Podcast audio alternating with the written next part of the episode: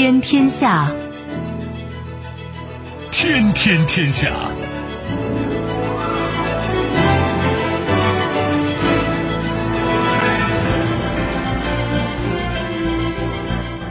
历史穿行者，新闻摆渡人。听众朋友，大家好，您正在关注收听的是《天天天下》节目，我是夏萌，和我一起陪伴各位的还有本节目评论员重阳。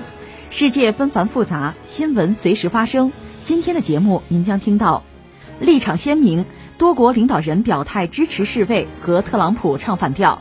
审时度势，互联网女皇发布疫情趋势报告称，疫情重塑工作场景，按需道门取得永久性市场。真心实意。南京捐赠抗疫物资飞抵德国柏林援助拉贝后人，丧心病狂！ISIS 计划在伊拉克发放带病毒口罩，稍后我们会一一道来。收听我们的节目，您可以使用传统的收音机，也可以使用手机，欢迎使用计时客户端，也可以选择蜻蜓 FM、喜马拉雅 FM、今日头条或者是企鹅 FM，搜索“天天天下”就可以收听我们的节目以及其他相关内容。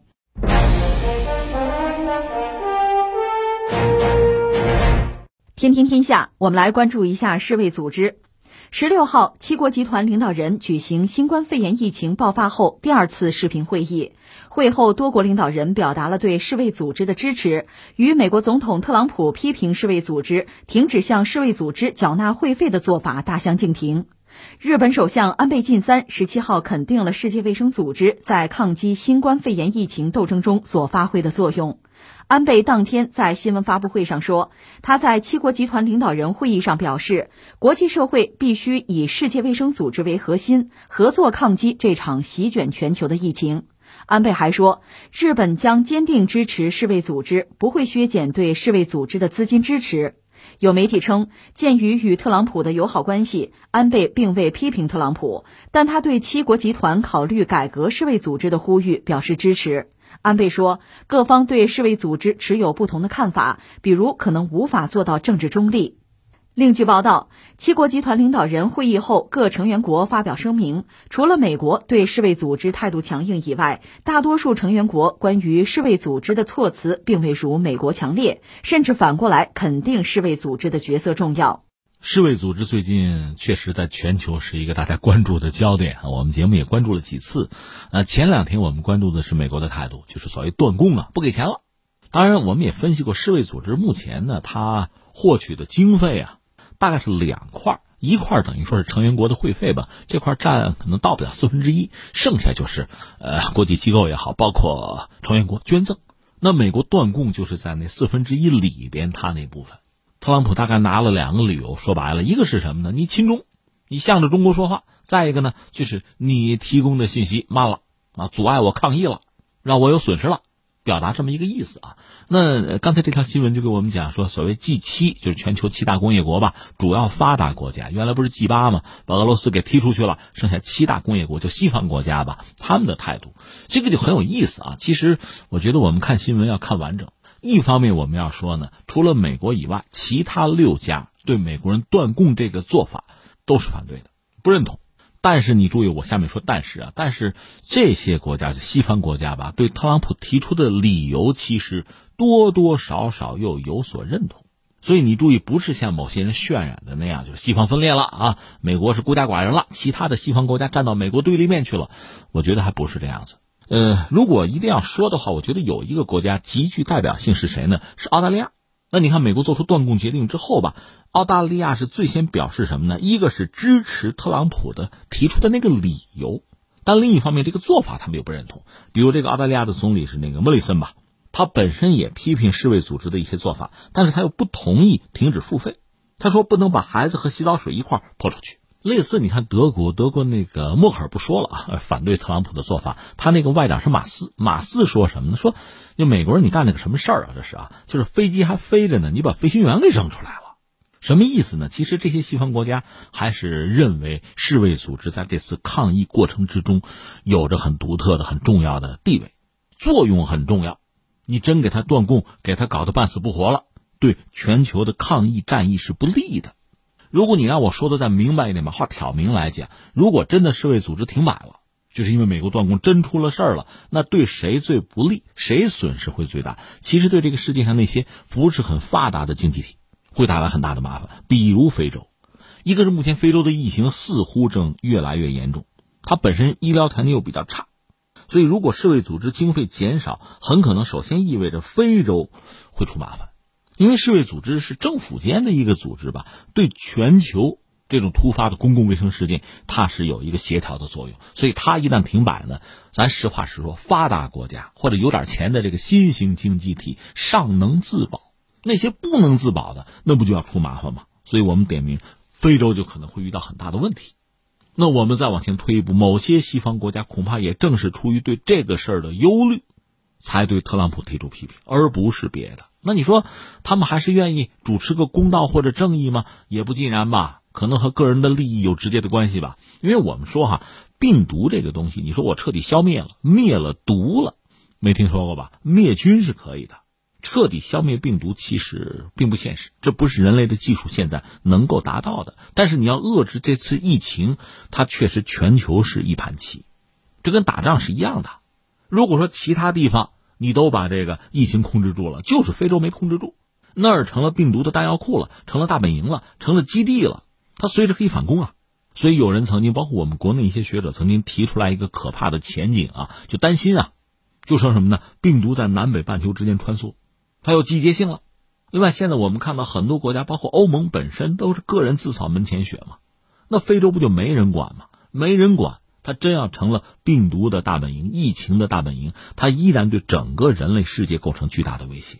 那怎么办？那就是全球要一盘棋嘛。我们经常讲，舰队的速度是最慢的那个船决定的，它不是最快的船决定的。就像我们中国一样，我们现在基本上算是最快的船吧。但是你海外市场怎么办呀？你海外市场打不开的话，你巨大的产能还是没有一个头像啊。好在我们这幅员辽阔，人口众多。我们不是昨天讲吗？政治局会议强调我们要内需啊，强调内需啊。但是。这不就是中国吗？你指望人家其他国家也是刺激内需？日本、欧洲难得很啊！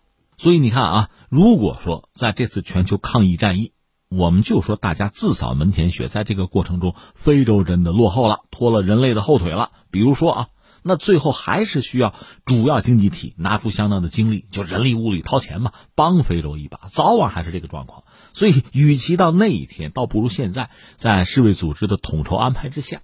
就别让非洲的疫情到不可收拾的地步，你们都不干，世卫组织干，你把他弄死了，然后你说怎么办？不就这么回事吗？所以我理解一些欧洲国家，就所谓 G 七啊，其他那几家对美国这个做法不认同，恐怕也是有利己的考虑在里边，这个也正常。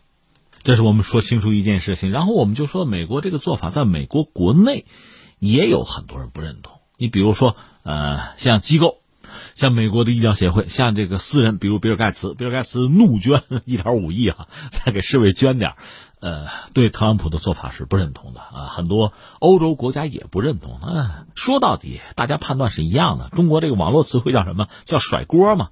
就说你自己不想承担责任，把所有的责任都推给别人。你看，在我们中国哈，曾经你说表扬一个人有一句话，他心里哈。装着所有人，唯独没有他自己啊！这是我们表扬一个人。现在你要说他呢，那就等于说他有一个责任清单。这个责任清单有所有人，唯独没有他自己啊！你看他甩锅啊，呃，中国他要甩，世卫组织他要甩，欧洲他也要甩，而且在国内的民主党他要甩，各州的州长他还要甩，反正唯独没有他自己。然后你注意，我要说个但是了。但是在就是特朗普要断供世卫组织这件事情啊，他这个做法呢，大家都是反对的，全球大多数国家都是反对的，欧洲也好，中国也好，就这个问题大家态度是一样的。但是呢，并不等于说你要具体分析啊，在这个话题上，中国和欧洲就完全站在同一个战壕里，也不是。作为西方国家，他们在很多方面哈和美国还是共通的。你比如说指责中国。但这种指责，你仔细想想吧，就非常搞笑。为什么呢？自相矛盾。一方面，他们指责，比如说中国的信息不透明啊，中国封城好像是侵犯了人权呢；也有指责说中国隐瞒疫情呢，让这个我们少了很多准备的时间。凡此种种，不一而足吧？你仔细想，这里面这个矛盾大了去了。一个我要说，其实很多西方国家对中国、对中国政府，他并不信任。如果你根本就不信任的话，那中国不管说什么，你不信呐。那你赖谁呀？你又何谈中国隐瞒情况？中国隐不隐瞒，你不都不信吗？再一个，我们就说人传人，这我们中国人都知道，是一月二十号左右吧，钟南山说的。从那个时候算起，到疫情在美国、在欧洲吧，大范围的爆发，你算算有多长时间？这就像有美国网友啊，这个特朗普不是甩锅吗？最后有美国网友给他留言：“你们家没网啊？你不会上网看呐？”再说这种事儿怎么隐瞒得住啊？你看，这是一类问题。在这类问题上，其实某些欧洲国家和美国态度相差并不遥远。如果我们用一个词叫舆论战的话，在这个问题上，他们在对面，而且这会是一个长期的博弈的过程。说到这儿，还要说一个什么呢？就是病毒的来源，这是大家都很感兴趣。但是其实啊。很多朋友，包括我身边很多朋友，津津乐道，侃侃而谈。但是我问，哎，你学这个专业的不是？也无外乎是从网上看到了一些资料哈，自己可能有一些整合，有一些盘点，有些推测，如此而已。这一点上，其实大家都差不多。我们这样，他们也这样。那有人问重阳你怎么看？我只能非常抱歉的告诉你，我不知道，因为这事儿啊，真是知之为知之，不知为不知。你说我猜测，那很可能就是所谓阴谋论了。现在阴谋论确实也甚嚣尘上哈，各国都有。那所谓阴谋论呢，无外乎就是说这个病毒是人为的、人工造出来的。但是我要提醒你哈，你看像转基因这个事儿哈，我就说转基因食品啊，主要你支持还是反对？我又得告诉你，我不知道。不知道的时候就不做特别随意的判断，因为那不符合我的价值观哈。所以我不知道，你就不能逼着我去站队。但是我要告诉你，这事儿我知道，就是关于转基因食品这个问题啊。所有反对转基因食品的，我看了半天，就是发言发声的，还真没有他这个圈里人，就是研究这个专业、学习这个专业的，还真没有。呃，凡是学这个专业的人，还真没有公开反对的。我只能告诉你这个。当然，你也可以告诉我说，科学科学是有局限性的，现在科学有很多东西解释不了。对，并不是说科学家说的话就绝对是真理，就算他今天说的是真理，明天也可能改变，这个不用抬杠。但是我只是告诉你，截止到目前。好像关于转基因这个问题啊，凡是这个专业的人，还都没有说反对转基因食品的，而反对者往往都是非专业的。那么涉及到阴谋论，我们就扯回来了啊。关于病毒这个啊，在这个学术圈，除了最早印度学者站出来说：“哎，我发篇论文啊，这好像是人工的、人造的。”后来他们又撤了，因为不严谨嘛，遭到整个世界上很多同行的质疑和反对嘛。除此之外。好像还真没有什么，就圈内就学术圈里的人拿出充分的证据，以论文的方式哈就发表出来说，这就是人工的，没有。相反，我们看到中国的也好，外国的也好，很多专家站出来说，这不应该是人工的，就是产生于自然的，就这个病毒啊，这是我们现在看到的状况。那么质疑这东西是人工制造的，就是所谓阴谋论了。这个你要确切说，又有两种：一种说是什么呢？这个病毒啊，就是某些人研究出来的，就是作为武器，甚至就是攻击某一人种的，这是一个说法。还有一个说法说，不是主动，不是主动攻击啊，被动不小心泄露了。当然，目前我们看到，其实多个人种都遭到这个病毒的攻击了。显然，它已经不可能是针对某一个人种的。当然，你也可以跟我讲突变啊，这是突变，你可以猜，但是我们没有依据证实这些东西啊。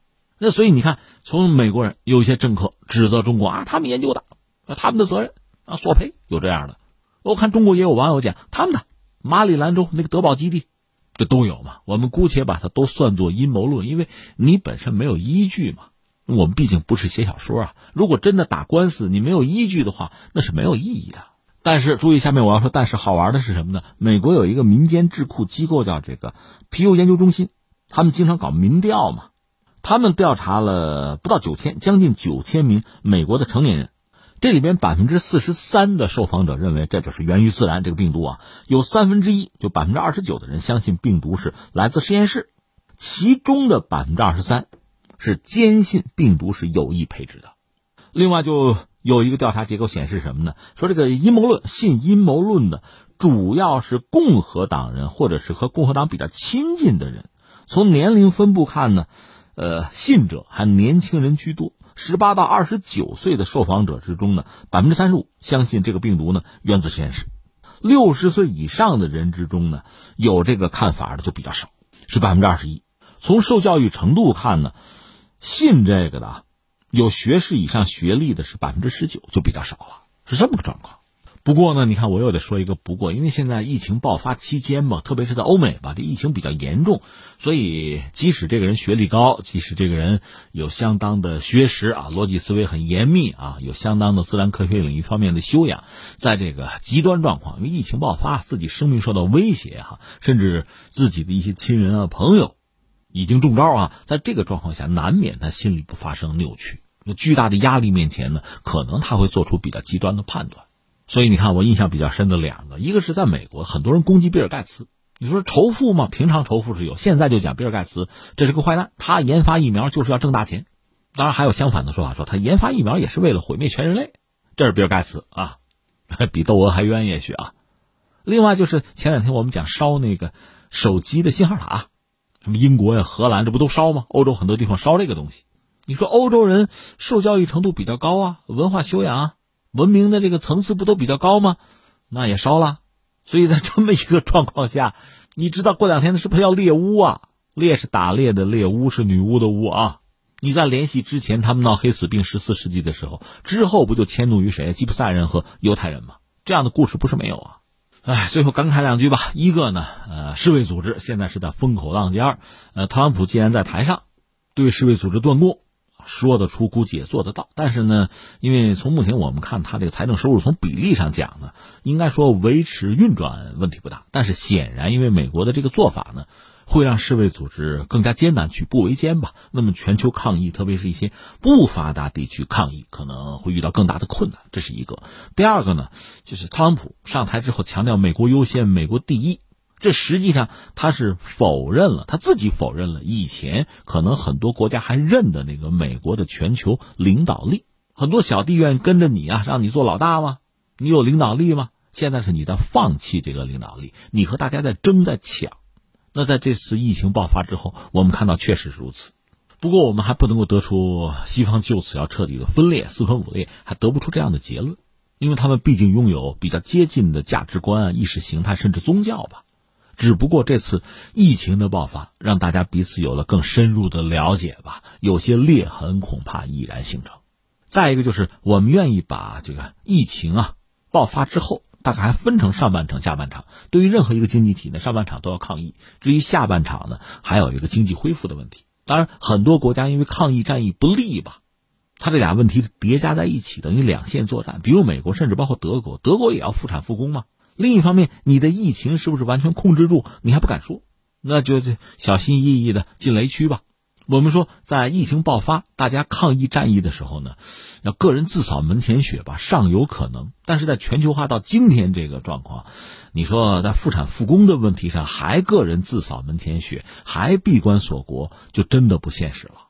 那还是要一个全球合作呀。全球合作有一个基础，一个前提是什么呢？互信。你没有这个，别的免谈啊。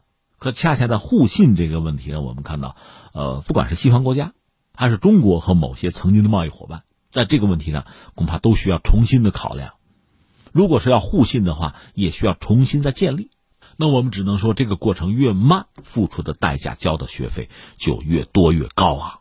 而且呢，从目前看，在疫情告一段落之后，各个经济体之间相互的指责呀、猜疑呀、矛盾呢。恐怕不会随着疫情的走向同步的告一段落，反而可能会加强，这个噪音可能会更大。对此，我们要有充分的准备。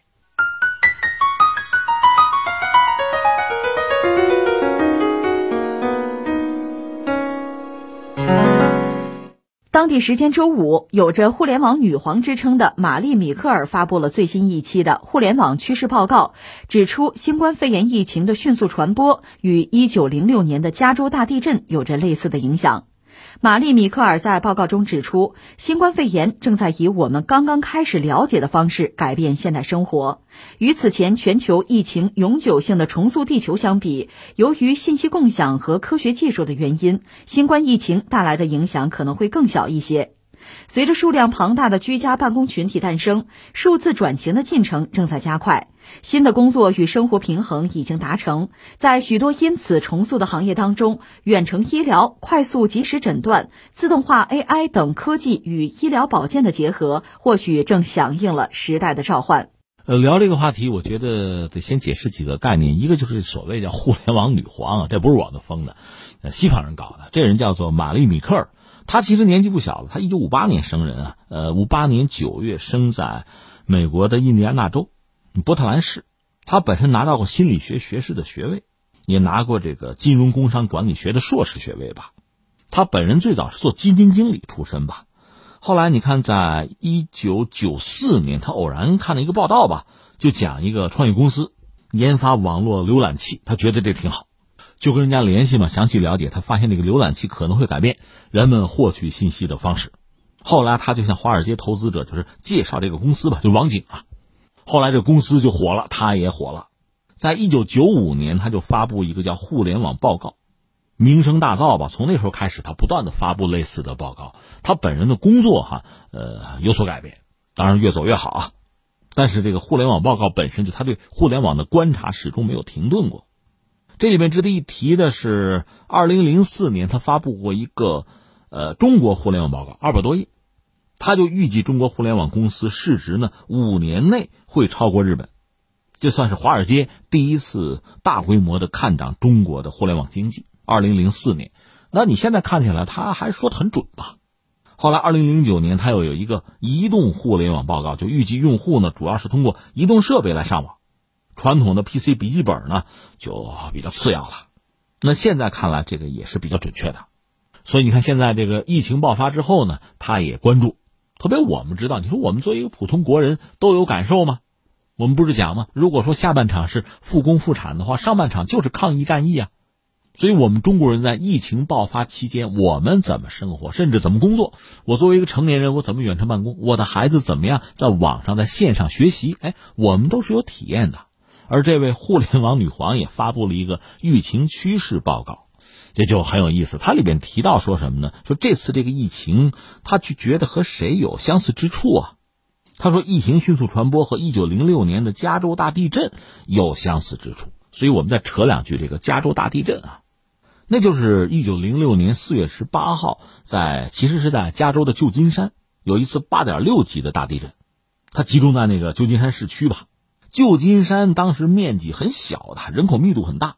地震发生早晨五点，所以死亡人数众多。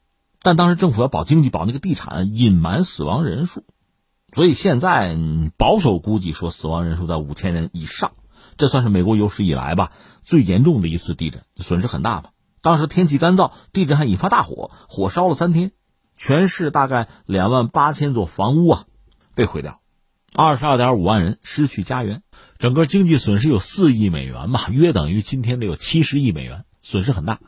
当然，这位互联网女皇把现在这个疫情和当年这个旧金山的大地震相提并论，各有各的理解。我理解，你要让我认同，我只能说你要把它作为一次自然灾害吧，倒是有相提并论的可能。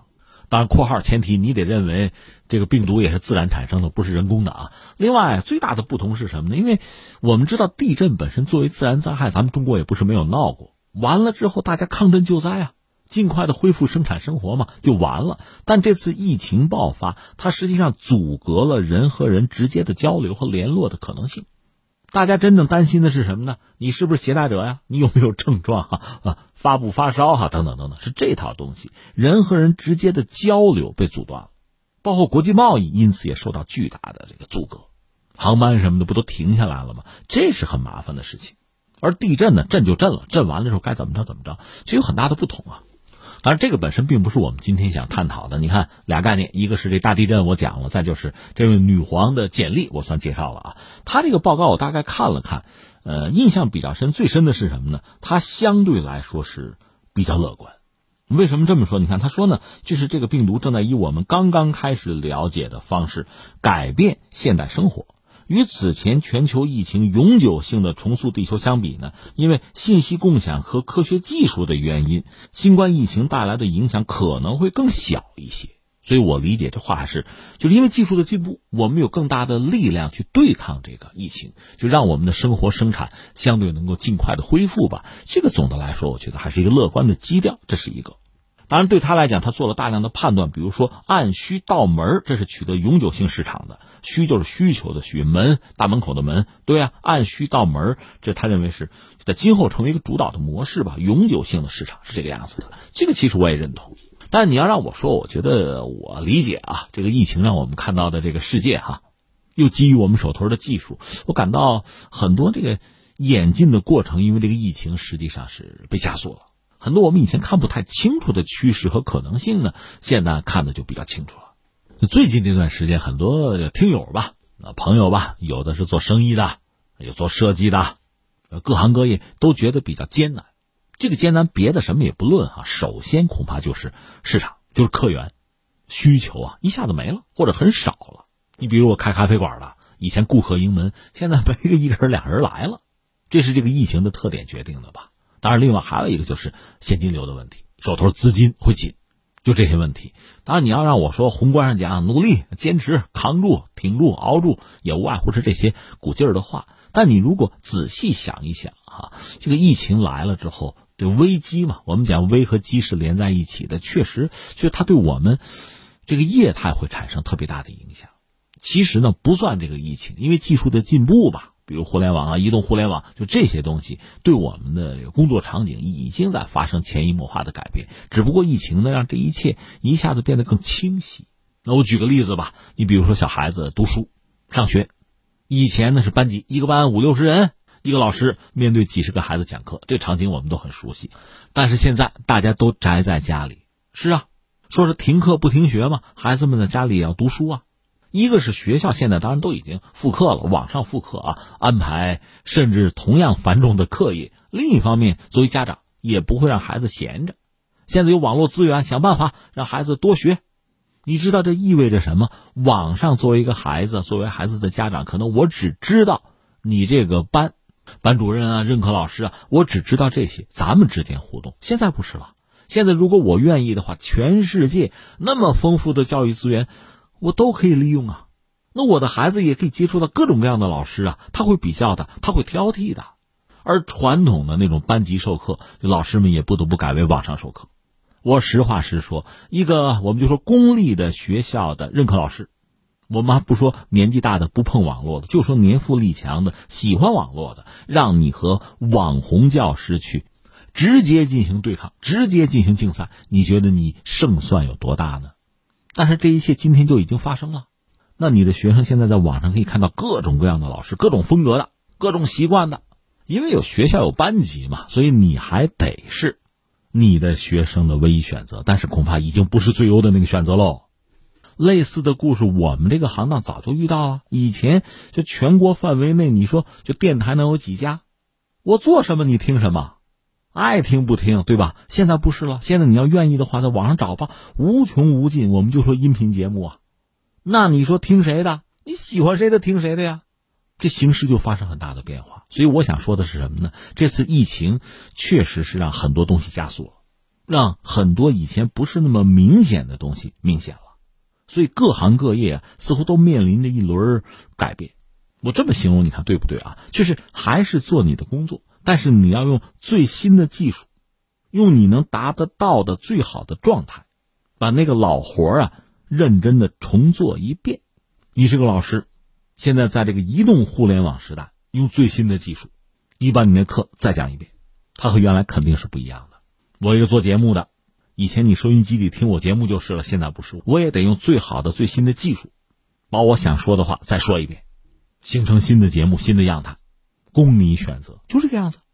那你想，你是个做生意的，你是开咖啡馆的，如何用现在最新的技术，包括各种新的商业业态，把你这个咖啡再好好的煮一次卖出去？这是一个我的感慨。还有一个感慨是什么呢？其实你看，在今天这个时代吧，我这么说你别不爱听啊。我觉得，包括我在内啊，我们所有人似乎都变得浅薄了。为什么呢？太习惯线上生活了，特别疫情之后，天天网上趴着嘛，刷手机啊。所有的一切，啊，讯息啊，产品啊，各种各样的机会，甚至这个麻烦威胁，都是来自网上。线下的平常大家的这个交往啊、见面啊，就比较真实的这种社交，包括你的社群啊，甚至阶层啊，这些东西实际上在网上被重组，然后呢，就变成了什么呀？派别，甚至比较极化、比较简单。那你注意没注意？这 疫情之后，你看这个网上朋友圈里边各种各样的争论非常激烈，动不动割袍断义、割席分坐，就这个，它甚至影响到正常的人和人的关系了，影响到正常的人的生活了。这是这种网上的生活、网上的信息带来的这对人的一种影响和冲击吧。而且你看，网上信息浩如烟海，几乎是无限的呀。你看什么，你信什么？你扪心自问哈，你看的是你想看的，你信的是你爱信的，如此而已。那些和你的想法不一样、和你立场相左的，你看都不要看。再加上有些人，他不是为了追求真相，他只是为了追求流量啊，各种大放厥词。所以你扪心自问啊，我建议你扪心自问：当你对一个事情做判断的时候，你是先获悉了真相？然后你再做判断，还是你是拿立场先行？我不得不问这么一句话：这就是网上线上生活带来的对对我们呢带来的改变，这个很难说是好是对啊。所以我就觉得，越是在这个时代哈，我们越来越依赖网络，因为疫情，你说什么时候彻底结束，谁也说不清。所以我们在网上还要待很漫长的时间。一方面，你必须习惯这种生活，你的生意还要做下去，你活得还要有滋有味儿。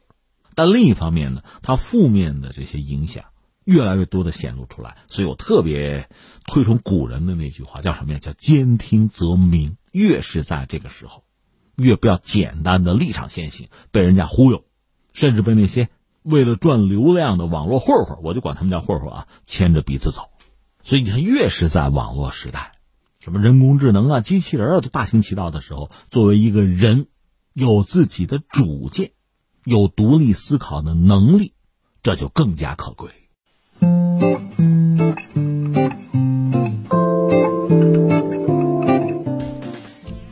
四月十七号下午十七点三十三分，一批抗疫物资从南京飞抵德国柏林，将转运海德堡。捐赠物资清单上，受赠方一栏填写着托马斯拉贝、海德堡大学医学院等。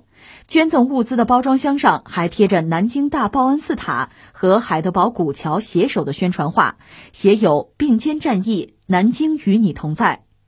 四月初，中国驻德国大使吴肯通过媒体连线，讲述了海德堡大学医学院医生托马斯·拉贝紧急向中国求助抗疫药品一事。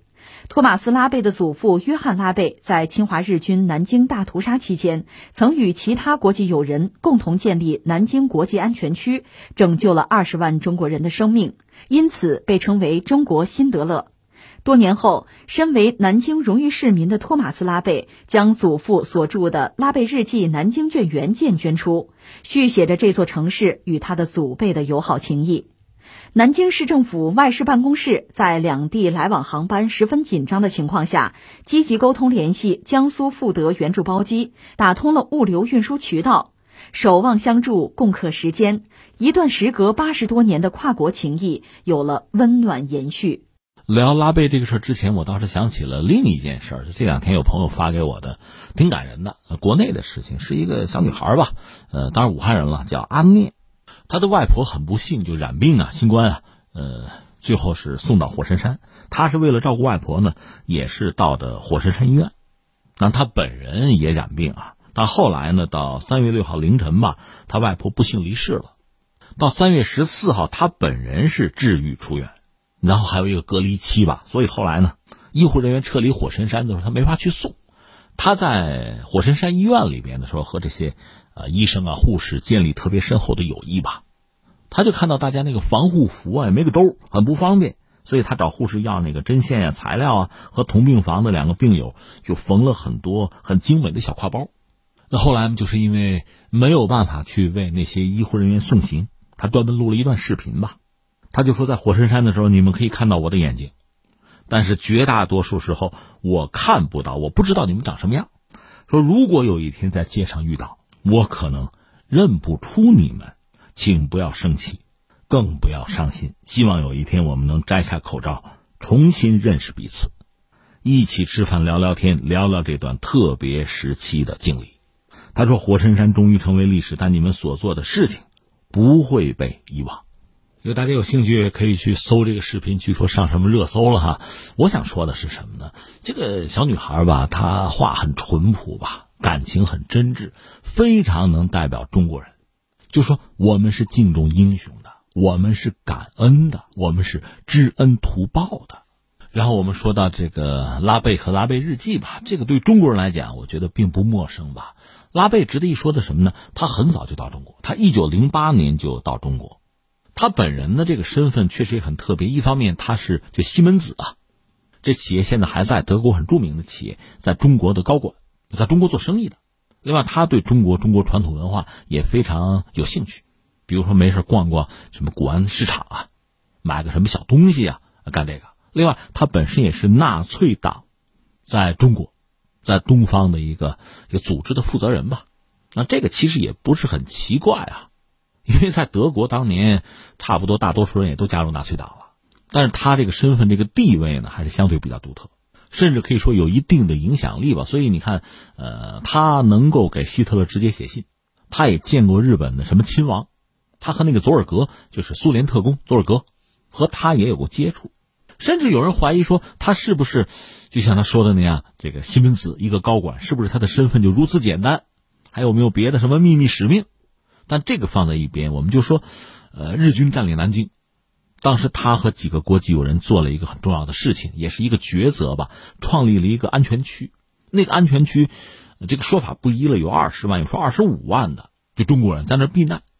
所以他挽救了非常多的生命。如果没有这个国际安全区，我们当然没法就这个一口咬定这二十到二十五万人肯定全部会罹难。我们不好这样讲，历史不能假设。但是他们的结局恐怕会非常之悲惨。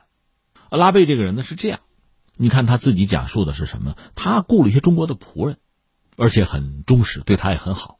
那如果他要离开德国，这些人怎么办？其实这很符合一个人内心心理活动啊，这种思维，这个逻辑吧。你说人啊，人民如果只是教科书上的几个字，只是一串数字，那可能也没有什么。但是他是你身边的人，他和你建立了某种感情和联系，你就没有办法简单的去割舍掉。所以你看，他并没有撤离南京，他搞了这个安全区，而且拿了相当多的这个时间和精力啊，他把自己积蓄也砸出来了。他本身应该是糖尿病，还需要这个打胰岛素吧，所以在那个比较艰苦的环境，确实和日本人进行各种各样的周旋，就挽救尽可能多的人的生命。他干的是这么一件事情。但是后来他是不得不回德国，因为当时不是德意还有日，这是法西斯轴心嘛。那德国和日本是盟友啊，你这么搞，那日本人很不高兴的。最后呢，就是德国就本土嘛，强令他回去，他只好回去了。呃，回去他就没闲着呀。他的拉贝日记确实记述了日本人的暴行啊，他和别人讲啊，包括和纳粹的高层也得汇报，就日本人不是人呐，他们干了这个干了那个呀，咱们跟他们结盟，咱们成什么了？他讲这些东西，最后呢，就当局要求他这晋升，不许说话，甚至有特务就把他也监视起来了。等到战争结束呢，他所在的那个地盘恰恰又是这个苏联人，呃，朱可夫是他们的占领区，你一个纳粹高层抓起来。好在后来呢，他在南京的这个所作所为吧，还是让他这个洗脱了一系列的这个罪责，就出来了。出来，但是穷困潦倒。当时你看到四十年代中后期的时候，他的这个当时的遭遇吧，这个境遇啊，很惨了，就引起了当时南京人的关注，就给他捐款啊。后来专门有人跑到欧洲去，后来是在瑞士专门采购了一些食物、奶酪什么的，给他寄到家里去。可能让他们度过了非常艰难的那一段。我记得他当时就写，这一家子呀，包括小孩子没得吃土豆和野菜，弄个汤什么的，就这个。当然，他本人是一九五零年最终还是因病吧去世了。那么拉贝的所作所为，其实长期是被德国人忽略和遗忘的。他本身又是纳粹，至少这个身份很明晰，在德国这是很很忌讳的事情。你还说纪念他立个什么雕像，想都不要想。这个拉贝日记本身呢是他的后人保管吧，这还真是中国人做了大量的工作啊，最后找到他的后人，这拉贝日记才最终出版。由此呢，拉贝也更多的为中国人所知。关于拉贝的故事呢，有兴趣你可以听我另一档节目，就今天大不同啊。今天我们就不多说了。我现在想说的另一件事，就拉贝的墓地。我到现在我手头这小派还存了一篇文章，是二零零九年的时候一个中国人写的，他去呃拜谒拉贝的墓去了。说拉贝的墓呢？二零零九年，注意啊，是在柏林西郊威廉纪念教堂墓园，这个墓园在当地还比较有名气啊。但是他本人的这个墓可并不是作为名人的。那中国人去就献花嘛，一进入墓园，碰到墓园一个清洁工，人家一看中国人啊，我知道你找谁，什么意思呢？很多中国人只要去德国、去柏林，就慕名去给拉贝的墓献花，所以他们知道那个墓当时非常的简陋，就是没有获得历史名人墓的称号。其实，在九十年代末，当时南京呢就多次跟柏林那边商量，说能不能给这个拉贝的墓地啊一个荣誉墓地的资格。柏林方面是拒绝了。你说为什么呀？公开的说法说什么呢？哎呀，不好意思，这个墓地的租用期呢是从一九八五年到二零零五年，这期间曾经断过约，这这就这么着维持就算了。但是有知道内情的人说什么呢？嗨，其实啊，柏林市政财政状况不行，窘迫。所以不想为这块墓地支付费用，所以拉贝墓呢就不属于所谓历史名人墓，也没有永久免费树碑的权利。南京一听，那哪行啊？我们来，南京市是承诺支付拉贝墓地二十年的费用。当时说啊，注意，这是二零零九年的事儿啊。然后在零九年十月就向柏林要赠送一座拉贝的半身铜像，还有底座。到了二零一三年底呢，拉贝墓园由南京市政府修缮完毕。而且南京市政府是支付墓地四十年的租金，这个墓地的编号还有地址是这样的，编号是 BWB 二点五一个斜杠六，它的 GPS 地理数据是北纬五十二点五幺八幺五度，东经十三点四幺幺八四度。那么另外就是在德国的海德堡，有拉贝私人博物馆，那是他的孙子托马斯拉贝开办的，那儿有一座他的半身像，那是。呃，留德的中国学生发起捐赠，那个半身像雕像吧，基座上刻“南京好人”四个字。实际上，我们讲了，就是拉贝在德国在相当长的时间之内，其实没有多少人知道，也没有多少人关注。只不过最近这些年，形势发生很大的变化，越来越多的德国人了解这个人，就自己的同胞拉贝做了什么事情，也去他的纪念馆去看一看，或者去他的墓地去看一看。这显然和中国人长期以来的这个对他的缅怀啊、追思啊、报恩的这种心态是分不开的。我们讲了这些，翻回来再看看今天，其实就是前两天我们节目也聊过一句啊，是在四月初的时候，这个中国驻德国的大使，他是讲到说，海德堡大学呃医学院的医生托马斯拉贝是紧急向中国求助。这位托马斯拉贝的祖父就是约翰拉贝，拉贝日记的作者嘛。而那位约翰拉贝的后人是在向中国求助，就需要抗疫物资，他他的医院需要，那这还有什么好说的？那我们就看南京就动员起来吧，是六百二十瓶指定的药品，二百套防护服，三万只口罩，筹措到位，马上捐赠。另外，南京还向海德堡市政府、海德堡大学那个医学院吧捐赠医疗物资，要帮他们渡过难关吧。所以你看啊，呃。我把话扯远一点，中国有个词儿嘛，叫以德报怨。后来有人说不对，孔子说的是以直报怨。那你以德报怨，何以报德呀？所以你看，报怨到底是以直来报，还是以德来报？这个有争论，这中国人态度可不一致，或者可能需要具体问题具体分析。但是不说抱怨，我们说报恩，滴水之恩当以涌泉相报，这个中国人是没有分歧的。我们看中国人世世代代就是这么做人的。所以现在我想说呢，在抗疫这个就全球啊危机时刻，很多人很多场合都在讲说疫情就像是照妖镜啊，我也是深以为然。就像诗里所言哈，高尚是高尚者的墓志铭，卑鄙是卑鄙者的通行证。其实古今中外都是如此吧。你是什么人？你面对什么样的问题？你做出什么样的抉择？在疫情面前，其实我们都看得一清二楚。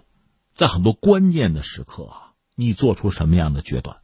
你往大里说，一个国家、一个国家的政府、一个国家的政府的领导人，你也可以讲，就是每一个普普通通的公民啊，地球人，大家都会有自己的判断，都会有自己的选择呀。那人和人真是不一样的，国家和国家也是相当的不同吧。我倒觉得，我们这次对这个拉贝拉贝家族吧，应该这样讲，我们对他们的态度，他确实很典型的中国人处理问题的方式。这种方式的背后是什么呢？是我们的文化，是我们的传统，这些东西我们是不需要别人去评判的，我们必然会这么做。但是呢，既然我们做了，我们希望更多的人理解。如果你觉得这样做好，这样做对，你也不妨这样做。所以这个事情还是应该让尽可能多的人知道。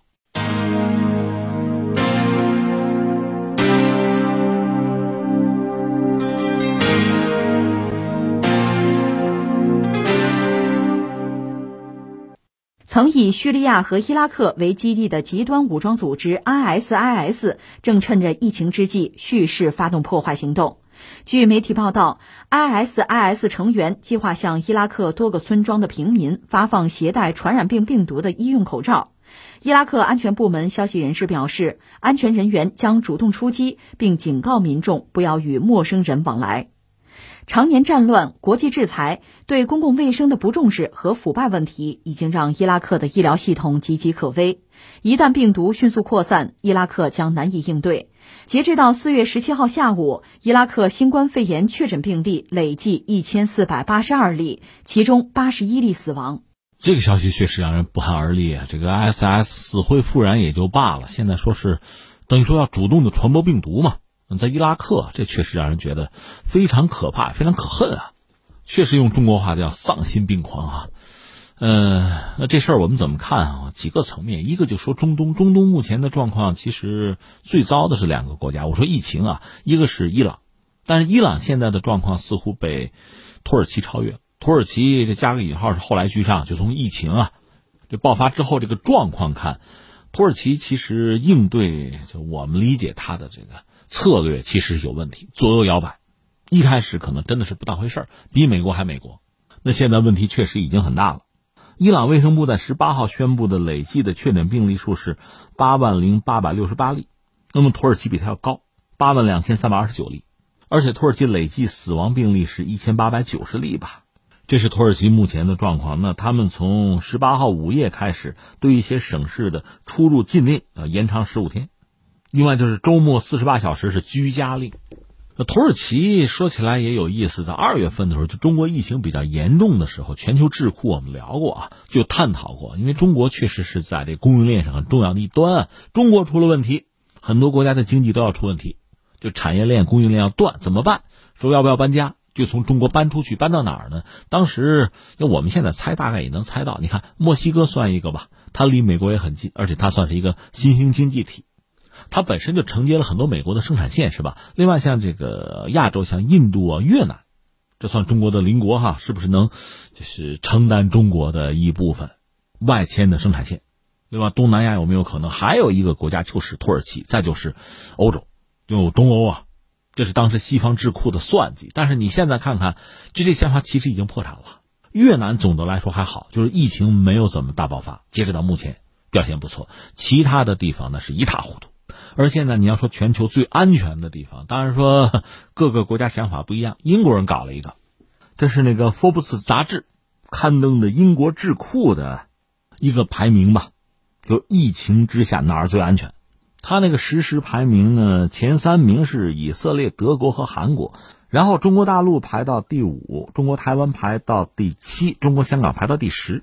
扯远再扯回来，我们原来要说的是土耳其。土耳其按照西方智库的算计，是不是能承接一些中国出去的，就是生产线？但是现在看来，一个是中国反而是比较安全的，土耳其现在麻烦比较大，在中东应该说最不安全了吧？那我们还回到刚才讲的这个 ISS 现在叫死灰复燃吧？呃，因为疫情，就是因为疫情的原因，很多国家，比如什么法国、德国呀，都把在这个伊拉克的驻军都撤走了。所以在伊拉克呢，呃，伊拉克的反恐部队，你看，在二月中旬的时候，还在伊拉克北部对那儿的 ISS 残余分子还有个清剿活动。但是现在形势已经大不一样，一个是在网络上你可以看到，尤其是美国那些社交网络吧 ISS 账户是比较活跃。再就是因为伊拉克常年战乱吧，啊，什么国际制裁啊，呃，公共卫生你重不重视？说到底没法投入，没钱。另外还有腐败问题，所以伊拉克自身的医疗系统千疮百孔吧。我这数据也不是很新了哈，截止到四月十七号下午，伊拉克的疫情吧，确诊病例是一千四百八十二例，其中有八十一例死亡。那眼看着这个 SS 可能要在伊拉克有所动作吧？至于是不是用这个带有病毒的口罩去祸害当地老百姓，这个还不好讲。因为我理解他们也不会太蠢吧？如果自己就控制不住疫情，任疫情这种蔓延，最终会让自己失去藏身之地啊！反倒是美国，美国的国土安全部最近有一个警告，讲在疫情之下，恐怖分子或对杂货店，甚至病毒的检测点下手。这美国方面在国内，其实就国土安全部吧，也有自己的戒备。当然，个人以为，在目前这个疫情啊，疫情我们讲人人平等嘛，他也不管你是谁，在这个压力之下吧，特别是大家讲居家呀、隔离啊、封城啊，甚至有的封国呀，在这个大背景之下。所以，恐怖分子的活动按说也会处于一个低潮期，但是也不好讲。马尔代夫刚刚有一起空袭事件，但总的来说，我还是以为在这段时间，就是很多国家它社会都很难正常的运转啊，生产啊，社会生活几乎停滞。恐怖组织的活动其实也是被压制的，但实际情况是什么呢？因为在这样一个特殊的阶段吧，反恐也难以为继，所以很多恐怖组织、恐怖分子反而是获得了休养生息的时机。可以喘息一下，可以积蓄力量，这个倒是真的。所以等到疫情过去之后，形势稍有改观，可能他们就会有进一步的活动。这说到恐怖分子、恐怖组织的问题，它又是一个需要全球合作的问题。所以你看，呃，世界发展到今天，全球化你喜不喜欢放在一边？谁在全球化之中得意，你放在一边。要解决一些问题，不管是环境的问题啊、病毒、疫情的问题啊、恐怖主义的问题啊，还是需要回到全球合作这个大方向上来，没有别的选择。